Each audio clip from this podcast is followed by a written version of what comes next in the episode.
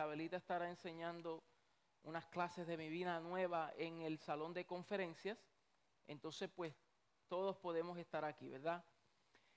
Gracias por estar. Vamos a orar y bendecir al Señor y pedirle al Espíritu de Dios que nos dirija en todo. Padre, te damos gracias, Señor.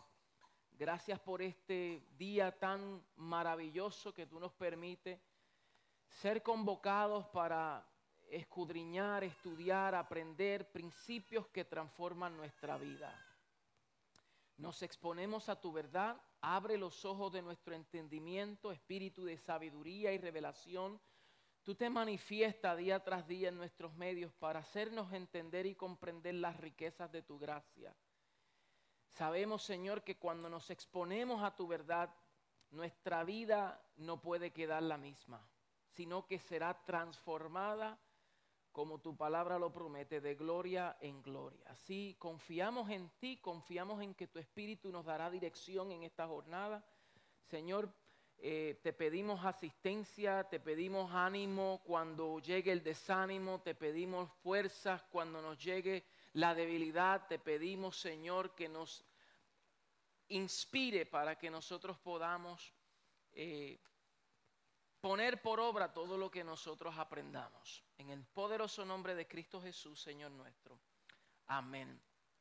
Y amén. Bueno, ¿cuántos están listos? Vamos a poner la PowerPoint slide, por favor el PowerPoint slide, vamos a estar hablando en esta jornada acerca de el perfil de una iglesia apostólica. Vamos a estar considerando unos principios poderosos acerca de la iglesia neotestamentaria y antes de evaluar eh, los diferentes modelos que vemos en la, en la escritura, como ustedes saben, a mí me gusta poner un fundamento primero, ¿verdad? Y como maestro, pues me gusta eh, eh, construir para poner una plataforma en donde nosotros podamos despegarnos de ahí. Entonces, durante esta jornada, next slide, vamos a estar considerando este contenido. Vamos a estar, este no. vamos a estar, vamos a hablar la introducción, ¿verdad? Que es lo que hoy vamos a hacer, una introducción vamos a considerar los patrones de la iglesia, algunos patrones en el Antiguo y Nuevo Testamento. Vamos a ver la iglesia que Jesús está edificando. También vamos a considerar la iglesia profetizada y tipificada en el Antiguo Testamento. Vamos a considerar la iglesia en el Nuevo Testamento y vamos a ver el modelo de Jerusalén, el modelo de Éfeso y el modelo de Antioquía. Y si el tiempo nos permite, vamos a traer algunos temas complementarios. Entonces, como no sé hasta dónde vamos a llegar, porque es la primera vez que, traigo esta clase, uno no sabe exactamente hasta dónde lleguemos, eh, pues queremos que pedirle al Espíritu de Dios que nos asista, pero yo sé que yo los veo ustedes preparados. Yo veo esas caritas como con ánimo, como listos para aprender. Yo no sé si usted está contento como yo, pero yo estoy bien entusiasmado con esta enseñanza. Así que eh, para los que están viéndonos también, eh, pues yo sé que ellos se han, se han agregado a esta clase porque también tiene hambre de conocimiento. ¿Verdad? entonces, next slide. Vamos a ver nuestro texto fundamental en Mateo capítulo 16, un texto sumamente conocido, pero para darle forma y para darle fundamento a, esta enseñanza, pues vamos a ver Mateo capítulo 16. Busque conmigo Mateo capítulo 16. Vamos a estar a través de esta enseñanza vamos a estar dando bastantes referencias bíblicas, pero no todas las vamos a poder escudriñar por causa del tiempo. Por esa razón es que es importante que usted venga con una libreta, un bolígrafo, algo para escribir, para que usted anote las citas bíblicas y entonces así, pues, en su estudio privado, pues usted pueda profundizar. Siempre decimos lo mismo, ¿verdad? Que seamos como los bereanos que ellos cuando escuchaban las doctrinas y las enseñanzas apostólicas, dice Pablo que ellos eran más nobles que los de Tesalónica, porque ellos, luego que recibían la enseñanza, iban a ver si estas cosas eran así. Entonces, yo les quiero retar a ustedes que todo lo que enseñemos, que usted vaya, repase y compruebe a ver si esto que se está diciendo es así. ¿Verdad? No con la mentalidad de buscar errores, sino para profundizar en la enseñanza y ser enriquecido en estas verdades. Entonces, Mateo 16, verso 18, 16, 18. Voy a leer desde el 13. Vamos a leer desde el 13. Dice así: Viniendo Jesús a la región de Cesarea de Filipo. ¿Dónde estaba Jesús? ¿En dónde? En Cesarea de Filipo. O sea, esto es un territorio romano. Y esto es bien importante en las clases subsiguientes. Ese detalle es bien importante en las próximas clases. Hoy no voy a profundizar en eso, pero en las próximas clases sí. ¿Ok? Él estaba en Cesarea de Filipo, dice, preguntó a sus discípulos diciendo, ¿quién dicen los hombres que es el Hijo del Hombre? Ellos dijeron, unos Juan el Bautista, otros Elías y otros Jeremías o alguno de los profetas. Él les dijo, ¿y vosotros? ¿Quién decís que soy? Yo. 16. Respondiendo Jesús, respondiendo Simón Pedro, perdón, dijo, tú eres el Cristo, el Hijo del Dios viviente. Entonces le respondió Jesús, bienaventurado eres, Simón, hijo de Jonás, porque no te lo reveló carne ni sangre, sino mi Padre que está en los cielos. Y aquí el verso 18. Y yo también te digo que tú eres Pedro. Y sobre esta roca, hablando de sí mismo, edificaré mi eclesía. Diga conmigo, eclesía. Esa palabra iglesia en el original es eclesía. Y las puertas del Hades no prevalecerán contra ellas. Y a ti te daré las llaves del reino de los cielos. Y todo lo que atares en la tierra será atado en los cielos. Y todo lo que desatares en la tierra será desatado en los cielos. El Señor añada bendición a su bendita palabra. Ok, próximo slide. Unas preguntas que nosotros nos debemos de hacer antes de iniciar. Estas preguntas, muchas de estas cosas aprendí yo cuando estaba estudiando en, mi, en, la universidad, sacando una maestría.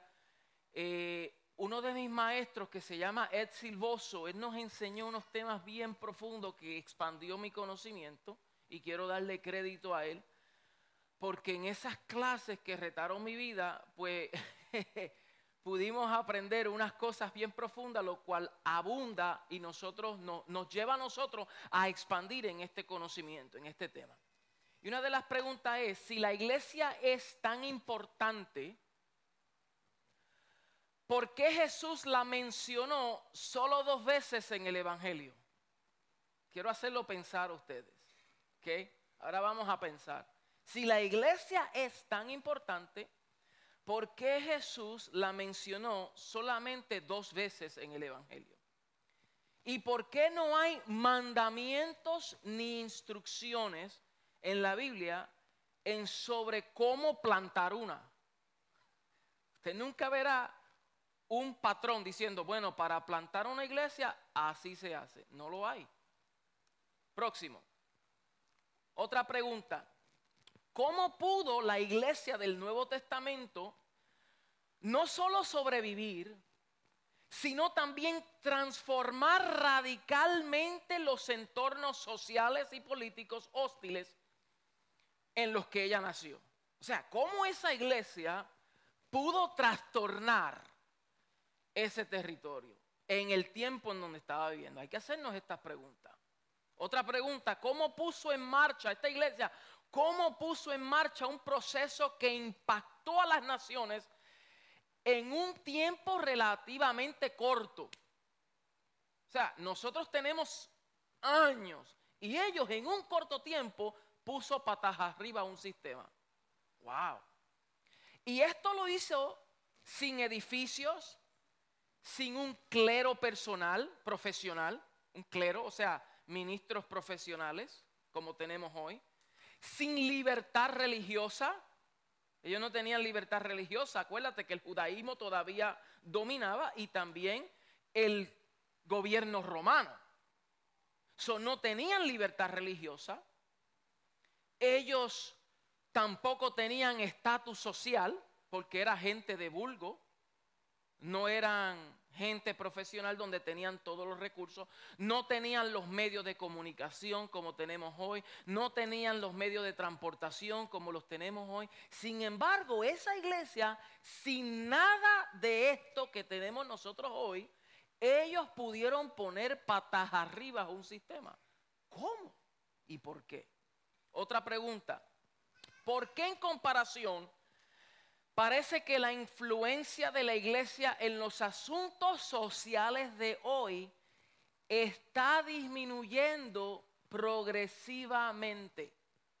O sea, poco a poco, tal parece que la influencia de la iglesia hoy está disminuyendo. ¿Por qué? en comparación a la iglesia del primer siglo. Next. ¿Cómo puede ser este el caso si Jesús aseguró a sus seguidores dos verdades dinámicas? Número uno, que cuando Él sea levantado, todos los hombres serán atraídos a Él. Y que también dijo que nosotros haremos mayores cosas que Él. So Jesús dijo, cuando yo sea levantado, todos serán atraídos a mí. Eso uno lo dijo Él. Y otra cosa que Él dijo fue, ustedes van a hacer cosas mayores que yo. Si Jesús dijo esto, entonces eso tiene peso. Otra pregunta, ¿podría, podría ser que en nuestra generación la plenitud del verdadero Jesucristo aún no se haya descubierto, así como la profundidad real de nuestro llamado y nuestro ministerio. O sea, ¿será posible eso? Que nosotros todavía no entendemos la profundidad de la realidad de Cristo y vivimos una religión, vivimos, conocemos un Cristo histórico y no un Cristo vigente y presente, activo. ¿Mm? ¿Será posible que no conocemos nuestro llamado en nuestra asignación, nuestra tarea, nuestros dones? No lo hemos entendido a plenitud como esta iglesia lo entendió. Ellos conocían quién eran en tan poco tiempo. Otra pregunta. ¿Por qué no estamos experimentando el crecimiento evangelístico reportado en los evangelios donde todos estaban forzando su camino. Eso lo dice Lucas 16, 16. Forzando su camino al reino. Entonces, lo que vemos es que uh, una saturación. Imagínense que Pedro, cuando predicó su primer sermón, tres mil personas se convirtieron. Solamente el primer mensaje. El segundo, cinco mil. Y dice la palabra que cada día el Señor añadía a la iglesia a los que habían de ser salvos. Y a veces nosotros parece que pasan semanas, meses, y en el peor de los casos hay congregaciones que pasan años sin que se ganan a alguien. Y por eso son iglesias que están a punto de ser extinguidas. No tienen juventud, no tienen niños. Y no lo decimos para acusarlos, ¿verdad? Ni hacer a nadie sentir mal, es que pensemos, o sea, es una realidad. Muchas iglesias que están estériles. Pero ¿por qué si en la iglesia del primer siglo vemos una ola de crecimiento, evangelismo? No había nada que lo detenía. Era el Señor quien estaba haciendo esa obra. Next. Podría ser que en lugar de predicar el evangelio del reino, estamos enfocados en otras cosas? Porque el Señor nos dijo, id y predicar este evangelio del reino. ¿Será posible que estemos predicando otra cosa que no es el reino? ¿Por qué parece haber una gran desconexión entre lo que leemos en el libro de los hechos y en lo que vivimos hoy? Cuando leemos los hechos decimos, wow. Y lo que vivimos hoy decimos, wow. Otra clase de wow, ¿verdad? ¿Por qué no vemos a Dios haciendo milagros extraordinarios como lo hizo a través de la mano de Pablo mientras estaba fabricando tiendas? Pablo estaba fabricando tiendas, tents. Pero vemos que milagros, prodigios, señales, era algo natural para ellos. Ellos no tenían que usar eh, eh, eh, la voz alta para que los demonios salieran. Nosotros a veces tomamos tres horas para reprender un demonio y gritamos creyendo que ahí está la autoridad. Sin embargo, ellos ni siquiera hacían eso. Ellos decían, sal fuera, ¡pum! Y salían. No interrogaban a, los demonios, no les preguntaba de dónde venían, quiénes eran, dónde tu, tu, descendencia, dónde tú naciste, dónde tú... Nada de eso, ellos no hicieron eso, eso no lo vemos en la escritura. Ellos venían y decían, tú estás ilegalmente en un cuerpo, sal fuera, ¡pa! ¿Cierto o no? Entonces, son preguntas que debemos hacernos. Próximo, ¿cómo reconciliamos el resultado de la iglesia neotestamentaria con lo que hacemos hoy como iglesia? ¿Cómo reconciliamos las dos cosas? Y eso es lo que estamos intentando hacer, ¿verdad? Nosotros como iglesia tratar de reconciliar eso, ver qué ocurrió en aquel siglo que nosotros podamos hacer hoy porque se supone que nunca nos hubiésemos desviado de eso que el Señor inició. ¿Cuáles son las discrepancias que vemos en la iglesia del Nuevo Testamento y la iglesia de hoy? Esas son buenas preguntas para contestar. ¿Cuál es la discrepancia? Podría ser que hemos confinado en cuatro paredes una vez a la semana lo que está diseñado para hacer un movimiento 24/7. O sea, ¿cuándo nosotros esperamos los milagros que ocurran? ¿Cuándo? El domingo a las 9 y 30 de la mañana, después que predique el, el pastor, el predicador. Ahí es donde esperamos que Dios haga un milagro, el domingo nada más. Pero la iglesia del primer siglo no dependía del domingo. Podía ocurrir el lunes a las 9 de la mañana, a las 12 del mediodía, a las 6 de la tarde, podía pasar el sábado, cuando era en contra de la ley, supuestamente, ¿verdad? Día de reposo, y ahí, pa, ocurría algo que inclusive los apóstoles se metieron en problemas. ¿Por qué? Porque hacer cosas en el día de reposo. Pasaban durante todo el día de la semana y para ellos esto era normal, el pan de cada día.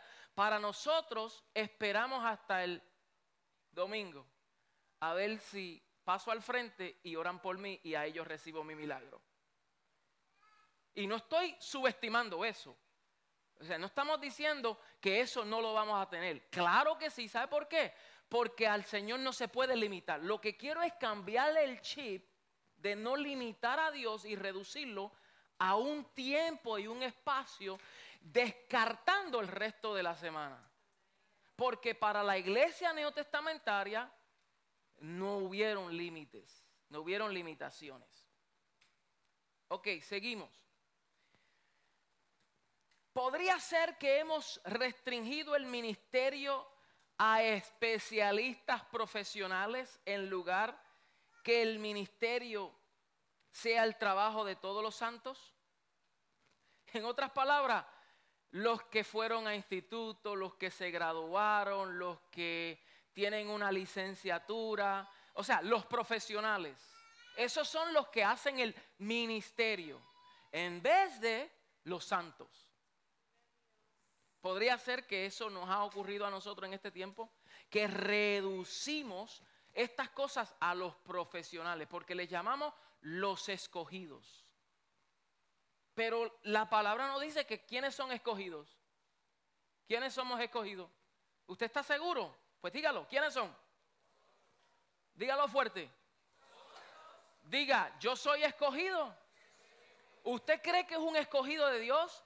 ¿Usted cree que es una escogida de Dios? Entonces, ¿qué le debe delimitar a usted? ¿Qué le debe delimitar? Diga, nada nos debe delimitar. La iglesia del primer siglo entendió esto, por eso nada los limitó. Wow. So, la iglesia que Jesús está edificando, next, es destinada a ser expansiva como la sal, como el agua, como la luz o la levadura. Todos estos son símbolos que vemos en las escrituras que son más bien eh, metáforas para describir algo, ¿verdad? Entonces mire esto, la sal que queda en un envase queda insípida, queda inútil, no sirve. O sea, es sal, pero si se queda en un envase, ¿se pone qué? Dura, no sirve. Porque la sal tiene una función, pero si se queda en un envase, queda inútil. El agua que se empoza, se pudre. El agua tiene que estar fluyendo. La luz que está bloqueada da como resultado oscuridad. Y la levadura en un recipiente permanece inerte, o sea, sin vida no puede hacer el efecto. ¿Por qué? Porque quedó en un recipiente. Entonces, todas estas cosas, esta metáfora, el Señor las usó para describir lo que nosotros como iglesia debemos hacer. Ser sal, ser luz, ¿verdad? El reino como la levadura, que con un poquito de levadura leuda toda la masa y hace crecer. Como el agua que nosotros fluimos pero si todas estas cosas quedan en un recipiente o quedan estancadas, carecen de vida. Y lo mismo ocurre con un creyente o una iglesia que aunque sea sal, pero si queda en un envase, de nada le sirve. Aunque es luz, pero si es bloqueada, no puede reflejar la luz aunque sea levadura, pero en cuatro paredes no podemos hacer nada. Wow, entonces estas preguntas nos retan a nosotros, ¿verdad que sí? Nos retan. Eso fue, eh, eh, eh, Jesús fue muy claro cuando presentó a la iglesia. él es bien claro y él dijo, inequivocadamente, él dijo que las puertas del Hades no prevalecerán contra ella. Él dijo, las puertas del infierno no prevalecerán con la iglesia que yo estoy edificando. Si es una iglesia que yo no estoy edificando, yo no garantizo eso. Pero si es la iglesia que yo estoy edificando, las puertas del Hades no prevalecerán contra ellas. Entonces, ¿por qué nosotros estamos tanto con lucha con el demonio y con el diablo y como, si que, como que si las puertas del Hades nos están deteniendo a hacer el progreso? Si Jesús dijo, las puertas del Hades no prevalecerán. Y habemos, o hay, habemos, vamos a decir habemos para incluirnos todos, porque yo estoy incluido en la iglesia. Habemos otros que sabemos estas verdades y decimos amén. Pero después de aquí, igual. Eso no es solamente enseñarlo y predicarlo, es vivirlo. Es que en nuestra vida haya un fruto, haya evidencia de que verdaderamente somos una iglesia que las puertas del Hades no prevalecen contra ella. ¡Wow! ¡Aleluya! Entonces no hay duda que estas puertas están profundamente arraigadas en nuestras ciudades y naciones, donde trabajamos, vivimos, donde vamos a la escuela. O sea, estas puertas están arraigadas en nuestra sociedad. Pero de igual forma, la iglesia del Señor también lo es. También está en todas partes. Porque la iglesia, como hemos dicho, no es un edificio. La iglesia somos nosotros, nosotros.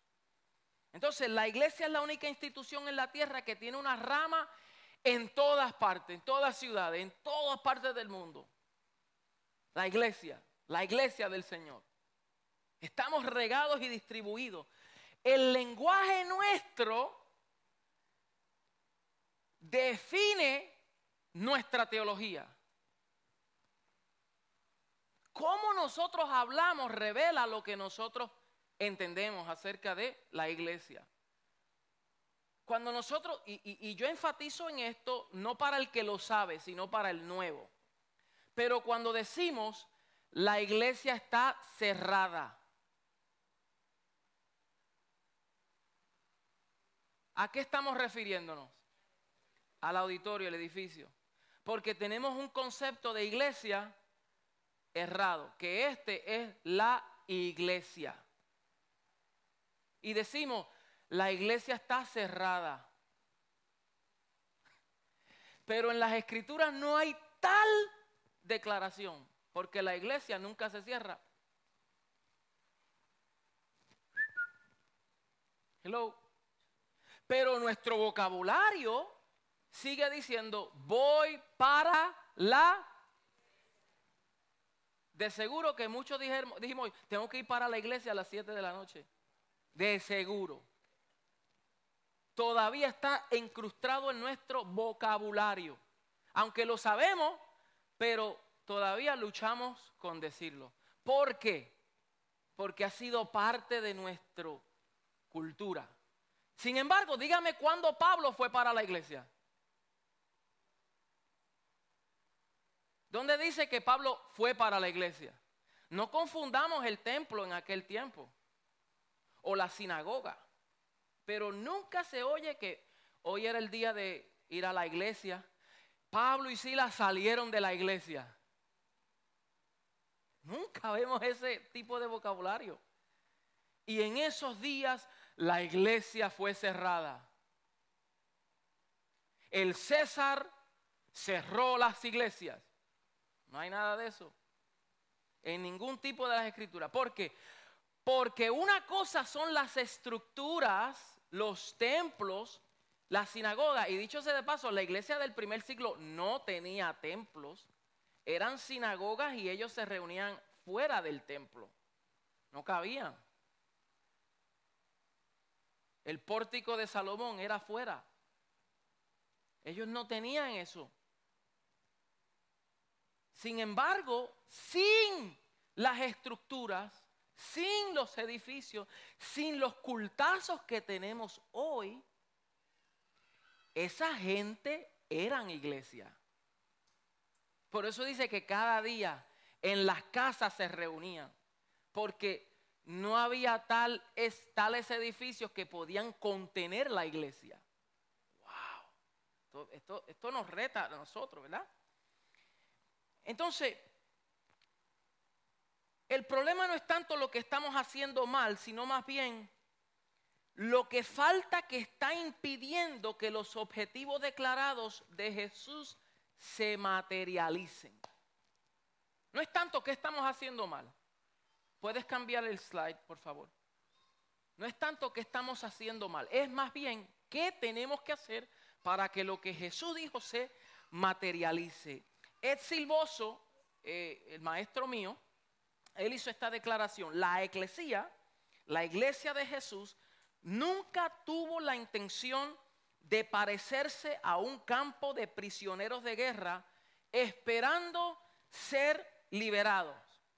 Al contrario, Dios tiene una esperanza y un futuro para cada uno de sus miembros.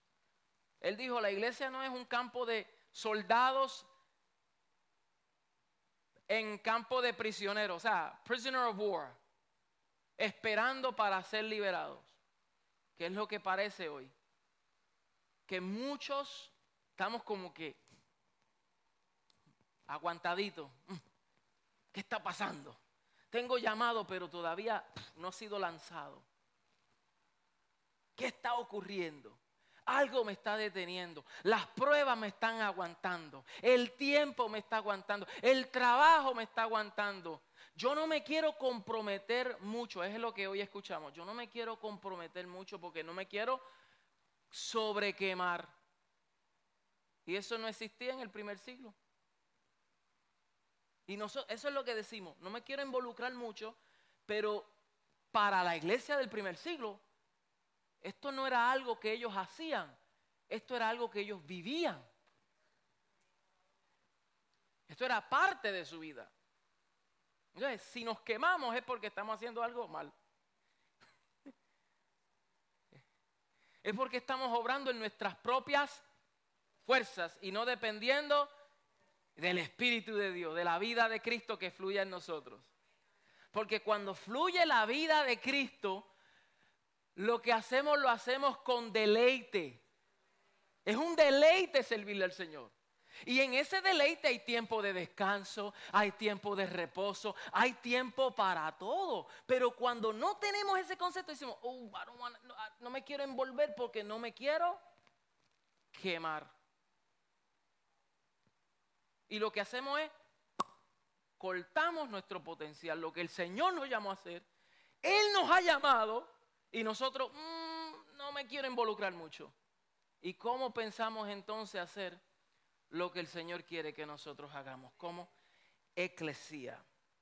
Sus planes son para bien y no para mal. Además, la Biblia dice sin ambigüedad alguna de que los santos, la iglesia, vencerán al diablo y a sus demonios aquí en la tierra. Apocalipsis 12, 10 al 11 Dice, entonces oí una gran voz en el cielo que decía, ahora ha venido la salvación, el poder y el reino de nuestro Dios y la autoridad de su Cristo, porque ha sido lanzado fuera el acusador de nuestros hermanos, el que los acusaba delante de nuestro Dios día y noche. Y ellos le han vencido por medio de la sangre del cordero y de la palabra del testimonio de ellos, y menospreciaron sus vidas hasta la muerte. O sea, ellos menospreciaron sus vidas hasta la muerte. Jesús dijo, el que quiera salvar su vida, la perderá. Pero el que la pierda por causa de mí, la hallará. Y ellos en el primer siglo menospreciaron sus vidas, sus propias vidas, porque asumieron la vida de Cristo. Ellos se consideraban muertos a sí mismos, muertos al yo, muertos a sus deseos. Ellos eran gobernados por el Espíritu de Dios. Todo lo que hemos venido aprendiendo en los grupos de vida. Si eso no hace un efecto en nuestra vida, solamente entró por un oído y salió por el otro y nunca, nunca causó un efecto. Pero si lo recibimos en el Espíritu, wow, entonces debe de haber fruto en nuestra vida. So, no creer esto significa no predicarlo y no predicarlo significa resignarnos a la manera, a la mera subsistencia. Nosotros no estamos aquí para sobrevivir en la vida hasta que Cristo venga. La iglesia del Señor no va a salir por la puerta trasera escapando. Escuche esto. La iglesia de Cristo no va a salir escapando por la puerta de atrás. Esa es la mentalidad que nos hemos creído. Yo estoy esperando hasta que Cristo venga para yo ir a hacer qué?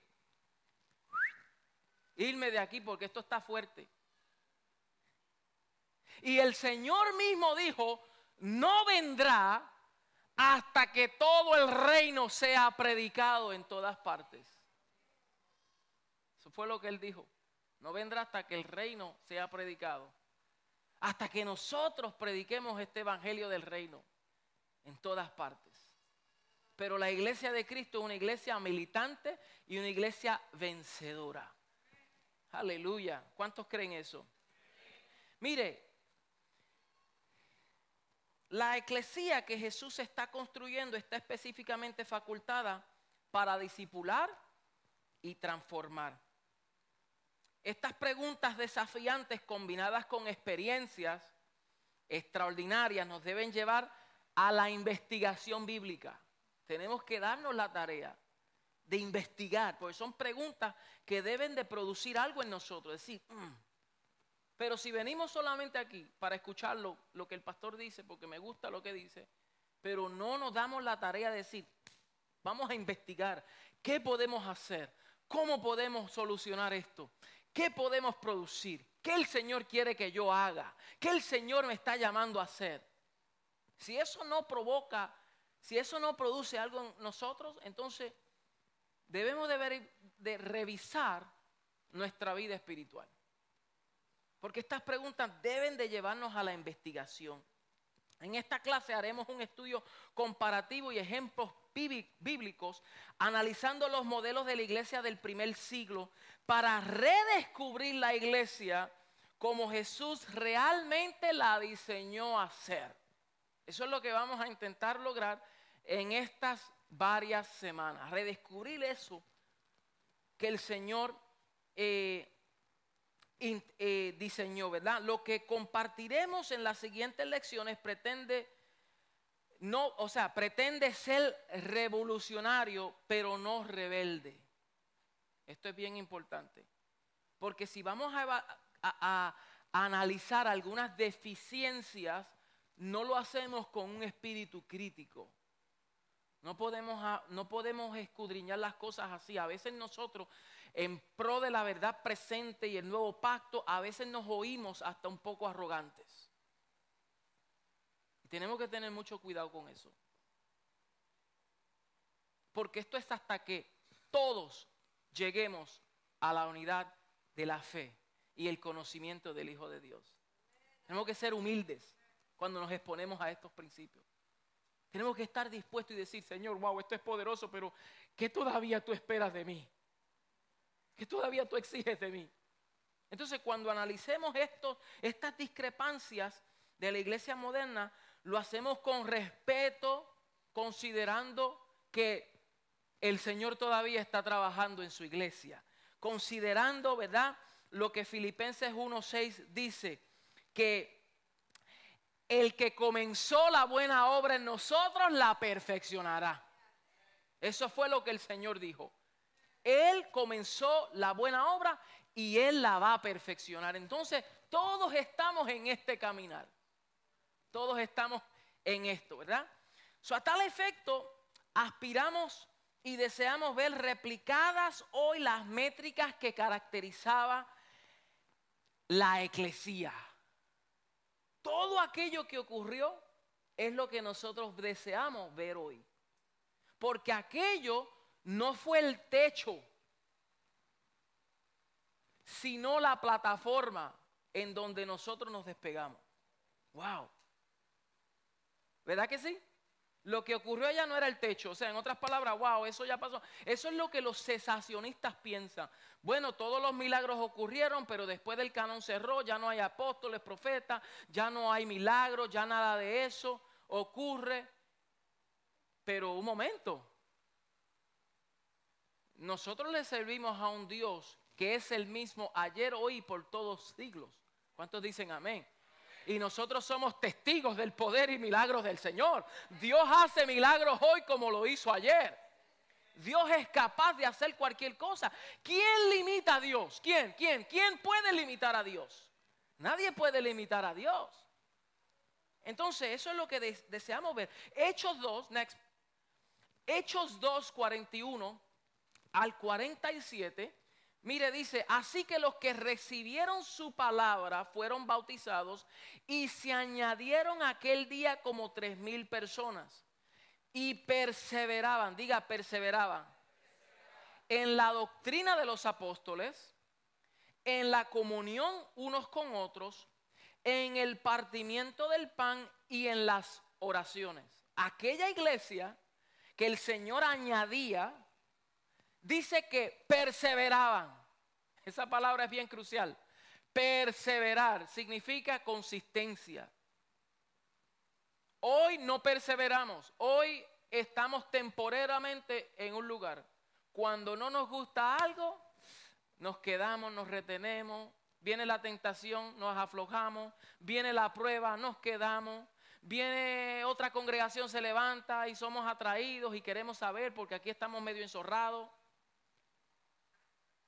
Entonces nos vamos para otro lugar y somos como las olas del mar que van y vienen y no hay consistencia. Pero ellos dice que perseveraban en qué? En la doctrina de los apóstoles. ¿Qué es doctrina? La enseñanza, las instrucciones de los apóstoles. Ellos perseveraban. Y dicen en la comunión los unos con los otros.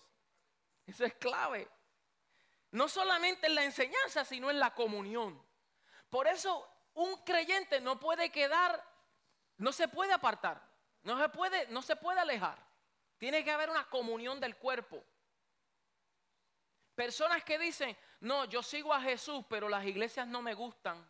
Yo sigo a Jesús. No ha entendido la revelación de Cristo. Porque Jesús dijo, mire, yo soy la cabeza y la iglesia es mi cuerpo. Entonces, si tú me quieres a mí completito, tienes que entrar por el cuerpo.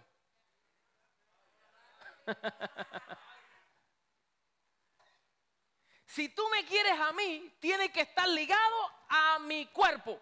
Si no estás ligado a mi cuerpo, yo no soy tu cabeza. Ay, ay, ay, ay, no sé si me entiendes. O sea, todos tienen que estar sujetos al cuerpo, en la comunión los unos a los otros. Las personas que más producen fruto son los que están conectados al cuerpo. Jesús dijo, yo soy la vid. Y ustedes son mis pámpanos. Y un pámpano que no está conectada a la vid. Y la vid es la iglesia. Cristo como iglesia. no puede dar fruto. Wow. Y esto es, esto es clave, esto es revelatorio, porque cuando Pablo es enfrentado por Jesús camino a Damasco, ¿a quién Pablo estaba persiguiendo? ¿Y por qué Jesús le dijo, Pablo, ¿por qué me persigue? Él no dijo, Pablo o Saulo, ¿por qué tú persigues a mi iglesia? O sea, dando a entender como una identidad separada de él. ¿Por qué tú persigues a mi gente? Él no dijo eso, él dijo, ¿por qué tú me persigues a mí? ¿Por qué? Porque el que persigue a mi iglesia, me persigue a mí porque mi iglesia y yo somos uno. Somos un solo cuerpo. Entonces, amar a Jesús es amar su iglesia. Es estar conectado a la iglesia, a la vida. Aunque tengamos dificultades, problemas, pruebas, personas medios cabezones. Trust me, todos los apóstoles, toditos, no habían nacido de nuevo cuando Jesús los llamó.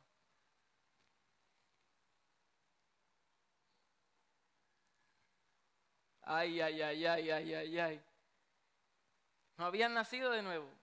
El Señor los llamó y los sacó del vulgo. Él no fue a los religiosos, Él no fue a los sacerdotes, Él no fue a, a, a los líderes del pueblo, Él no fue a los fariseos y escoger de los fariseos. No, Él fue al hombre de vulgo. Y de ahí llamó a Pedro, a Simón, que era uno de los temperamentos más fuertes. Y Juan no se quedaba atrás y su hermano. Porque el Señor los llamó hijos del trueno. Porque eran coléricos. Imagínate cuando el Señor llegó a, a Samaria y los samaritanos se burlaron de Jesús. Ellos dijeron, Señor, vamos a mandar fuego que caiga sobre esta gente. Así de colérico eran. Y Jesús le dijo, papitos, ustedes no están conociendo mi propósito. y Jesús trabajó con el carácter de ellos. Wow. Y nosotros hoy tenemos un poquito de conflicto con alguien y ya que queremos hacer, nos queremos ir. Y el peor de los casos, ni nos despedimos.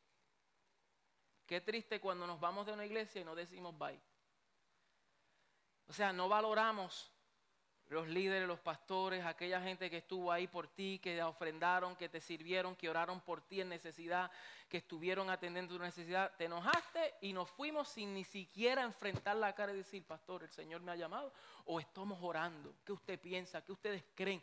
Que el Señor lo confirme mi salida. No decir, yo me voy porque no me gusta. Por eso hay personas que se van y no crecen. De verdad, hay otros que sí, que el Señor los llama y nosotros, mira, porque nosotros no estamos aquí para maldecir a nadie, yo nunca hago eso. El que se va, nosotros le bendecimos, que el Señor lo lleve donde quiera y produzca fruto. Nuestro deseo es que esté aquí con nosotros, ¿verdad? Y donde quiera que lo veamos, lo vamos a abrazar igual. Nunca mira a alguien así, porque no ha nacido de nuevo. Tenemos que amar a la gente pero uno como maduro, uno maduro, sabe y dice, yo no me ciño yo, a mí me ciñe otro. Yo soy gobernado por el Espíritu de Dios. Donde el Señor me lleve, ahí voy yo. Y cuando el Señor tiene un propósito, el Señor pone paz en el cuerpo y dice, es tiempo. Aleluya, wow. Entonces, miren lo que dice Hechos 5:12. Y por la mano de los apóstoles, next please y por la mano de los apóstoles se hacían muchas señales y prodigios en el pueblo y estaban todos unánimes en el pórtico de Salomón. O sea, ese pórtico está hablando de un sector público, porque era afuera, porque la iglesia no entraba en los templos. Eran los que iban a discutir la ley. Ellos no tenían cultazo, ellos no tenían, como el pastor Tommy dice, tres rápidas y dos lentas. Ellos no tenían danzas, ellos no tenían bandas, ellos no tenían coro, ellos no tenían luces, ellos no tenían media, ellos no tenían nada de eso. No tenían ministerio de, de Glow Kids, de niños. No tenían nada de eso.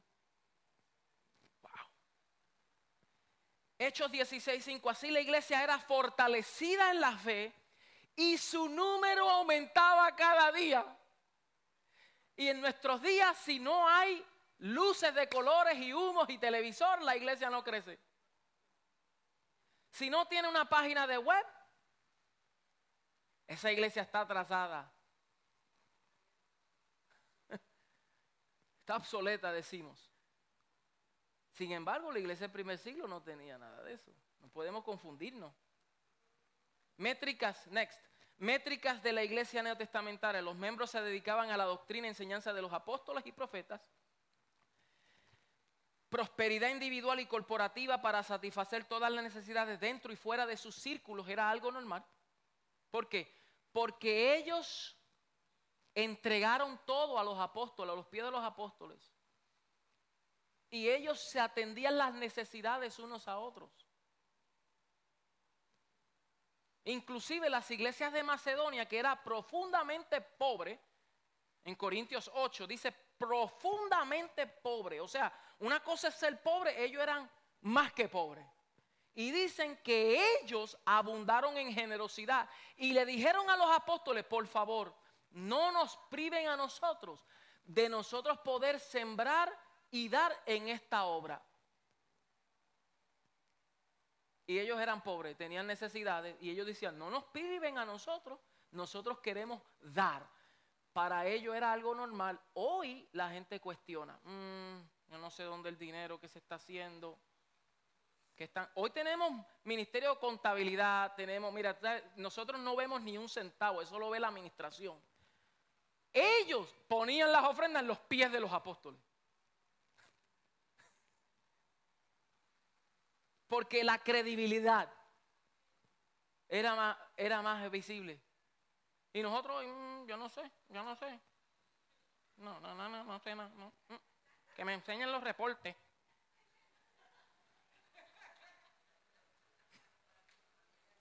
Está bien, para eso es. Pero lo que quiero decir es, son diferentes, ¿verdad? Diferentes cosas. Seguimos. ¿Están listos? Esa fue la introducción. Vamos a la próxima página. Mire, vamos a, terminar. Next slide. Hoy no vamos a terminar la próxima, la próxima, eh, el próximo segmento. Pero les voy a dar un preview. Un preview, ¿ok? Porque esto me va a ayudar para la próxima. Pero vamos a ver los patrones en el Antiguo y Nuevo Testamento, pero vamos a considerar el Antiguo Testamento. Yo quiero darle el snapshot completo. Esto de patrones es bien importante porque si el Señor va a edificar su iglesia, como Él lo dijo en Mateo, yo edificaré mi iglesia, Él como un maestro de obra, como un arquitecto,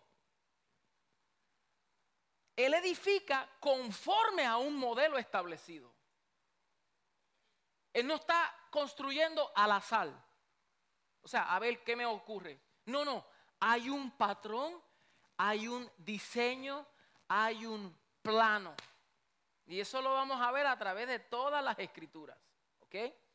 Que el Señor edifica, porque antes de que cualquier constructor comience a construir, él elabora un plano y un diseño antes de cualquier edificación. Primero existe un plano, un diseño. El que tiene la intención de construir subcontrata sus trabajadores para que colaboren con esa obra. O sea, el arquitecto es el diseñador, pero él no hace la obra solo.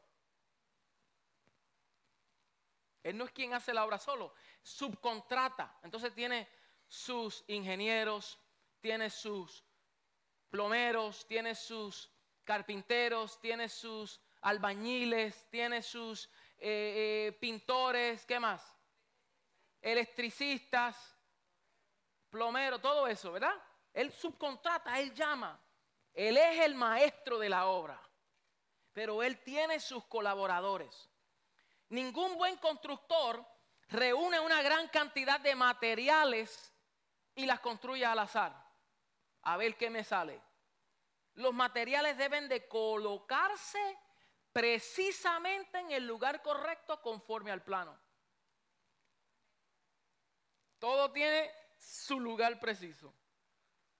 Y nosotros que hemos estado en obras de construcción, yo como bombero tuve que ir a muchos edificios en el proceso de construcción para evaluar, para ver, para estudiarlos, para ver si en caso de un fuego, qué ocurriría, cómo podemos atacar este edificio, dónde se conecta, qué es lo que el fuego ataca primero. Todas esas cosas nosotros las estudiamos en la academia. Los diferentes tipos de construcciones. No es lo mismo una casa que un edificio comercial. Son dos tipos de construcciones y se atacan diferente. No es lo mismo. Entonces, un montón de piedras reunidas no es un edificio. Ni tampoco lo es una gran, cantidad de materiales en un pedazo de tierra, tampoco es una casa. Aunque todos los materiales necesarios estén presentes, pero todavía no es una casa hasta que se coloquen en el lugar correcto. O sea, si yo soy un contratista, yo puedo comprar la madera, el cemento, los clavos, los cables, las tuberías, todo, todo, todo, y lo puedo hacer. ¡Pah! Y no puedo decir, tengo una casa. Aunque todos los materiales estén presentes. No es una casa hasta que todo caiga en su lugar. De igual manera, mucha gente reunida en un solo lugar no lo constituye iglesia.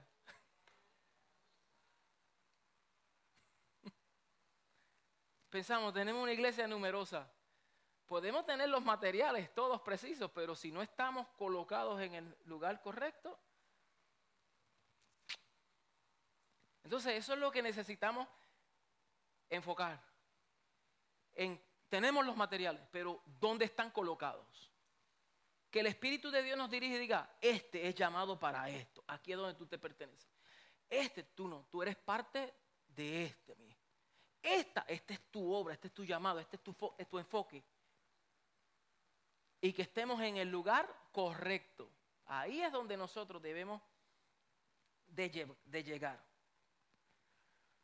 Es una triste situación. Hoy en día muchas veces el pueblo de Dios está reunido como una gran cantidad de piedras y materiales espirituales, pero nunca se reunió o construyó juntos como una casa para el Señor. Eso pasa hoy. Mucha gente reunida, el pueblo es multiplicado, pero no es edificado. Entonces, miren los patrones, porque tenemos, acabamos de decir que Dios cuando construye, construye conforme a un modelo, un plan. Pues vamos a ver los modelos. Próximo slide, por favor. Mire esto, el modelo y patrón de Dios. El modelo y el patrón de Dios. La palabra patrón se define de la siguiente manera. Según el diccionario Collins, es un modelo propuesto para la imitación. O sea, tenemos un plano, un, patrón, y esto es para replicarse. Por eso en la costura, en, el campo de, ¿cómo se llama eso? De coser. ¿Cómo se llama? Seamstress. Costurera, gracias. Tú tienes un patrón, ¿cierto? Ginette, tú que eres costurera. Tienes un patrón. Y si quieres cortar esa tela, tiene el patrón y ese patrón se replica en la tela, en el material que es. ¿Verdad? Entonces es un espécimen. Es una forma para dirigir el corte de la tela. Es una figura o estilo de ejecución. Eso es lo que es un patrón. La palabra patrón también, next please, según la Biblia en Hebreos, en Deuteronomios 4, 16, 18 y en Éxodo 25, nosotros podemos ver la palabra usada como una estructura, como un parecido de modelo o una figura o diseño. Eso es un patrón, una figura. Por eso lo que se construyó en aquel tiempo era conforme a la figura. Se usaba ese lenguaje. Según el modelo, según la figura. Y ahora vamos a ver, próximo slide. Vamos a ver, porque las estructuras muestran que el Señor Dios tiene un modelo para su iglesia. Jesucristo es el arquitecto, el sabio constructor, que él dijo, yo voy a edificar según mi modelo. Dios tiene un solo patrón, un solo modelo. Los andamiajes pueden ser diversos.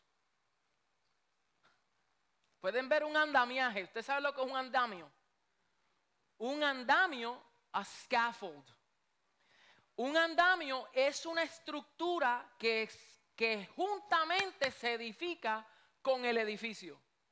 Y el andamio sirve para construir el edificio. O sea, el andamio asiste a los trabajadores para que tengan altura y trabajen cómodo. Y está la estructura que se va edificando y al lado tiene un andamiaje, andamios. Pero ese andamiaje, aunque colabora con la estructura, pero cuando la estructura es terminada, el andamiaje es removido. ¿Será posible que habemos personas que somos parte del andamiaje y no parte del edificio?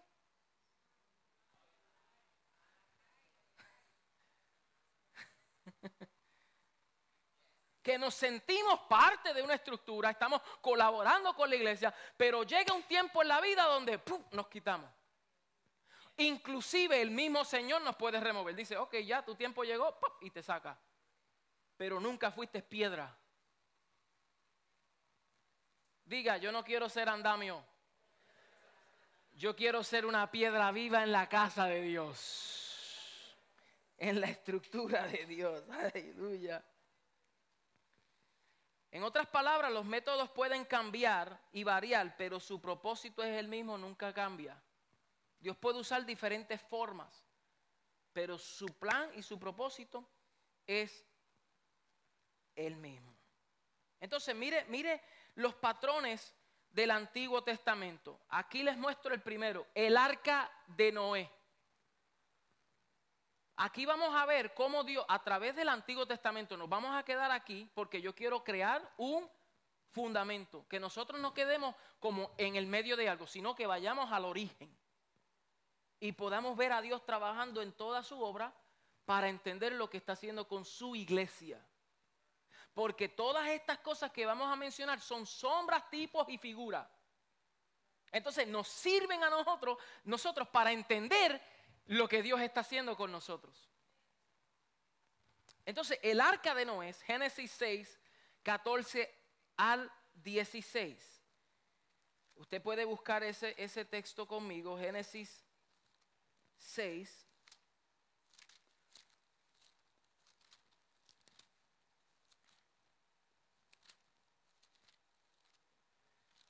Mire aquí. En Génesis 6, 14 Dice el Señor le dijo a Noé, hazte un arca de madera de gofer, harás aposento en el arca y la calafateará con brea por dentro y por fuera. Y de esta manera la harás. ¿Qué dijo ahí?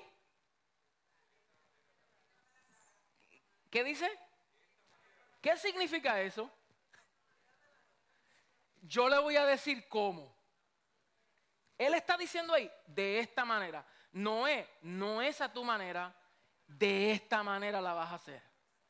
Y Dios le está dando la instrucción a Noé. Noé no tomó su idea y decir, Señor, mm, a mí me parece que en vez de una ventana, vamos a poner cuatro o cinco. Porque tú sabes que no hay aire acondicionado. Y con todo el olor de las excretas de los animales? ¿Necesito ventilación? No. De esta manera tú la vas a hacer.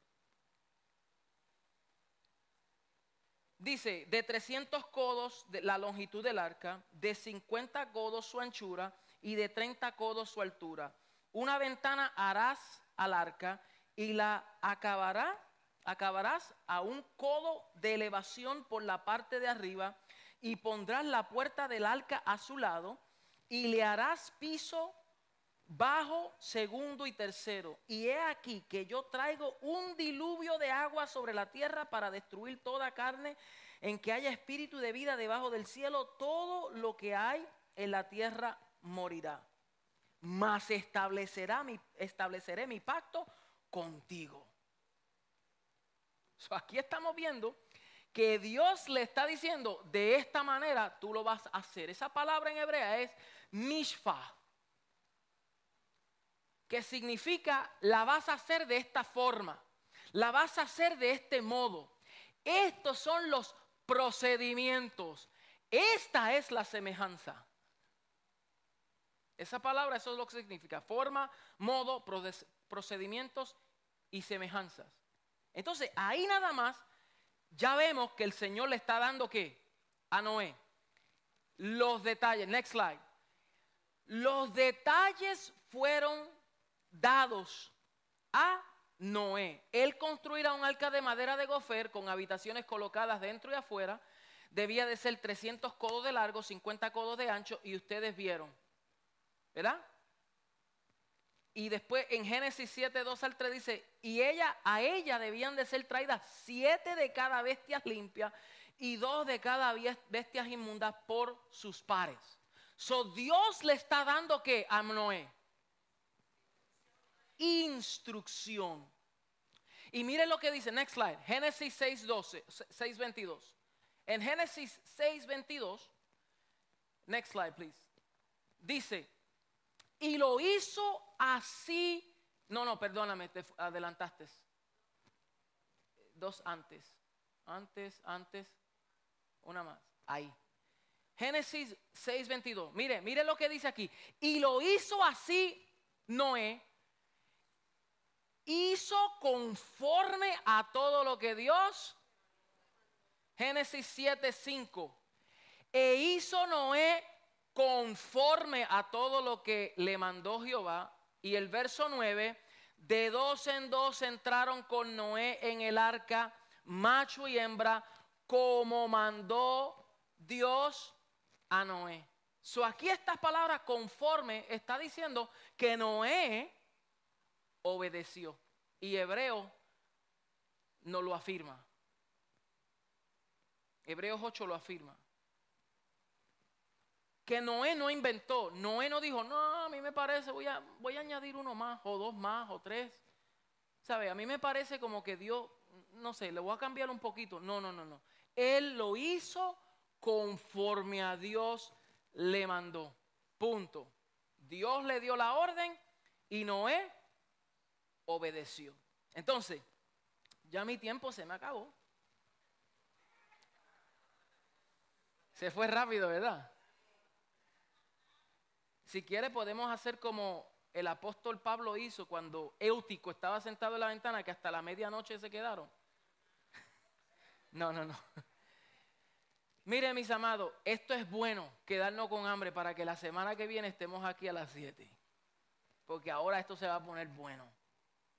Vamos a, vamos a ir más profundo. Lo estamos haciendo diferente, como más estilo académico, despacio para que aprendamos. Entonces, entienda este principio, lo voy a dejar con esto. El punto de este segmento será que todo lo que Noé hizo, lo hizo conforme al patrón. Y eso lo vamos a ver repetidas veces. Y quiero llevarlos parte por parte. Todas las cosas que se construyó conforme al modelo de Dios, conforme al modelo, porque eso nos va a ayudar a nosotros a entender que si estamos edificando la eclesía, la iglesia del Señor, juntamente con el edificador que es Cristo, debemos de hacerlo como conforme al modelo y no conforme a lo que nosotros creemos. Porque a través de todas las escrituras usted se dará cuenta que hay un modelo, hay un diseño y todos los que colaboraron con la edificación se sujetaron al diseño. Y para nosotros no debe de ser la excepción. Póngase de pies conmigo. Gracias a los que estuvieron presentes. Yo sé que cuando estos temas se dan así, se dan buenos.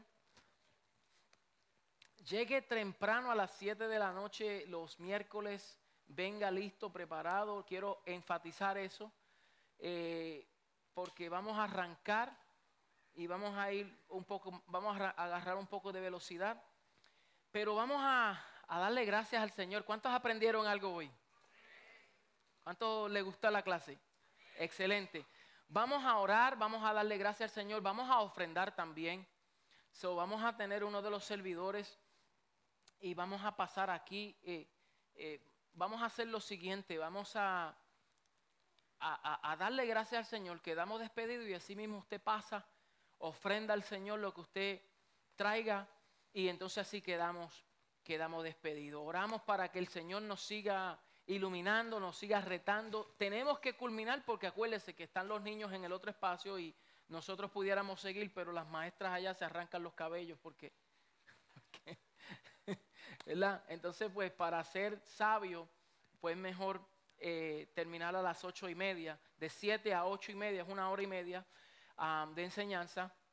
Y yo creo que es suficiente para nosotros poder retener el mensaje. Si abundamos mucho, es tanta información que quedamos cortos. Pero acuérdese, traiga algo para escribir, para que así usted pueda revisar todo lo que usted está aprendiendo. Padre, te damos gracias, te bendecimos, Señor, porque nos exponemos a tus principios, a tus verdades, Señor, que producen cambios eternos en nosotros. Tenemos la intención, Padre, de que estos principios transformen nuestra manera de pensar, para que así afecte y altere nuestra manera de vivir que nosotros podamos aplicar todo lo que tú nos quieres mostrar, nos está enseñando, nos está iluminando, nos está exponiendo a tu verdad para que nosotros como la verdadera eclesía del Señor podamos replicar todo lo que está parte de tu diseño. Señor, tú estás levantando una generación poderosa, una iglesia gloriosa. Señor, tú levantas una iglesia sin mancha y sin arruga. Es la iglesia que tú vienes a buscar, Señor, que tú vienes a manifestarte. Que con esa iglesia, Señor, tú usarás para expresar tu gloria en la tierra y dar a conocer tu nombre y publicar tu estatuto, Señor. Así que gracias te damos por estos santos, por estos hermanos que han tomado el tiempo, que han asumido el reto, Señor. Aquellas personas que nos están viendo también por Zoom, que se han, se han sumado a esta clase porque quieren conocer estas verdades, estos principios. Señor, gracias. Multiplicadas sean siempre el favor y tu gracia en cada uno de ellos. Ahora ofrendamos y te sembramos, Señor, con gozo en el poderoso nombre de Cristo Jesús, Señor nuestro. Amén y amén. Bendiciones, mis amados. Pase adelante. Y así quedamos